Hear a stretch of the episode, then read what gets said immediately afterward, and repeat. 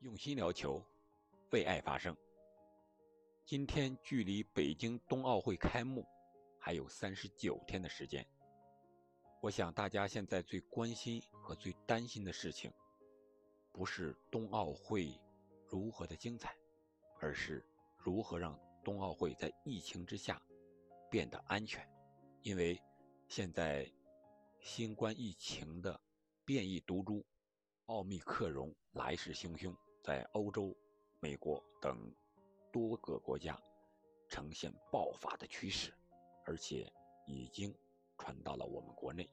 我们国内已经发现了奥密克戎的这样的病例。本期节目，我们就来聊一聊，在疫情如此严峻的形势下，北京冬奥和北京残奥是如何应对疫情的，有什么样的预案？这里是喜马拉雅出品的《憨憨聊球》，我是憨憨。就在前几天呢，二十四日的时候，北京冬奥组委，也就是城市运行保障指挥部，进行了第二十次的调度会议，主要就是研究冬奥会期间的一个筹办还有疫情防控的工作。那此前不久呢，也已经发布了第二版的《北京二零二二冬奥会和冬残奥会一个防疫手册》。将在明年的一月四日启动赛前的闭环管理。这个闭环管理是防疫政策的一个关键环节。根据这个闭环管理的原则呀，所有涉奥的人员需要在来华至少十四天前完成全程的疫苗接种，才可以免除集中隔离，进入闭环管理的这个环节。闭环内来华涉奥人员和国内直接服务外方的工作人员。需要每日进行健康的监测和核酸检测，只允许乘坐冬奥专用车辆往返指定的场所，不得与闭环外人员接触，更不得与社会面接触。我想，这也是我们国家想办好冬奥会不得不采取的一个严密的防范措施。也希望这些个国外的一些涉奥参加奥运会的这些运动员、教练员或者保障人员和官员。能够理解并支持啊这一个防疫的政策。其实除了闭环管理，这个第二版的防疫手册还有其他的六项防疫的原则，我们来介绍一下。一个是疫苗接种，建议接种加强针，啊，这是一个疫苗接种的原则。还有就是我们刚才说的闭环管理，不得与社会面接触啊这样一个原则。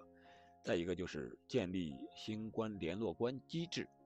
啊，防疫手册明确，所有来华参加北京冬奥和冬残奥会的国际组织，啊，均需设置新冠的联络官，每日进行核酸检测。啊，这也是一个原则。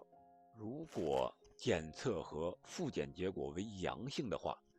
必须接受隔离或者治疗，并按照手册规定的流调标准和密接评判的一个标准，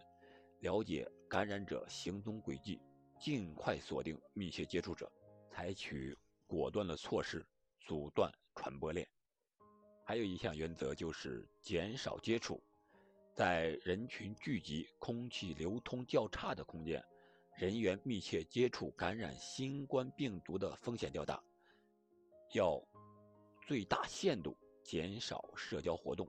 并时刻佩戴口罩，尽量避免密闭空间长时间停留。人群聚集和密切接触，还有一项就是全程佩戴无呼吸阀的 N95、KN95 和 FFP2 口罩。同时，组委会也建议要勤洗手、勤消毒，尽可能使用免洗手消毒剂。啊，提倡为运动员鼓掌加油，不建议唱歌和呐喊。建议是尽量避免使用共用物品或在使用前进行消毒。房间要定期通风，保持室内空气的流通。我想，在目前这种疫情传播非常严峻的形势下，举办冬奥会，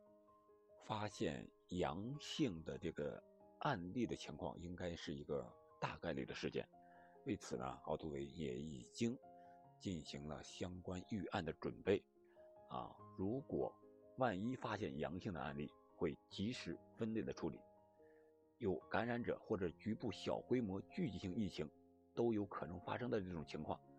如果是无症状感染者出现，将送至专门的隔离设施，在满足解除隔离标准后，可以有条件的参赛或者工作。对于有症状的感染者，将送至定点的医院，符合出院标准或者解除隔离标准后，可离开医院和隔离设施。这是一些预案。那么，在北京赛区和延庆赛区呢，我们还设置了八十八个医疗站，啊，提供现场医疗救治以及伤病员的分流转运工作，还有十八家定点医院实施精准的分类收治。还将从定点医院比赛开始之后呢，抽调一千一百八十八名的医务人员，八百四十名的院内专家，啊，提供及时高效的医疗服务，同时也制定了一场一策、一院一策的医疗保障方案。为了加强冬奥村的综合诊所建设呢，还建成了一千五百平方米的北京冬奥村综合诊所和。一千六百五十八平米的延庆冬奥村综合诊所，覆盖了急诊、理疗康复、影像、中医牙科等十八个学科，满足了比赛开始后每天十六个小时基本门诊和二十四小时急诊救治的需求。可以说，我相信，按照中国这个防疫的政策和原则，还有我们制定的以赛事为核心、以运动员为中心的。这样一个最根本的救治的原则，我想我们的防疫肯定是非常严密的。现在我们最担心的不是我们的防疫政策不够严密，而是一些国外的一些人吧，别有用心，以各种名义不想参加奥运会，或者说是在奥运期间感觉防疫政策太严了，限制了所谓的他们的民主和自由。这是令人最担心的事情，就是一些不友好的人士对华政策的一些歪曲的解读。这绝对不是空穴来风和是危言耸听，因为在十二月二十二日的时候，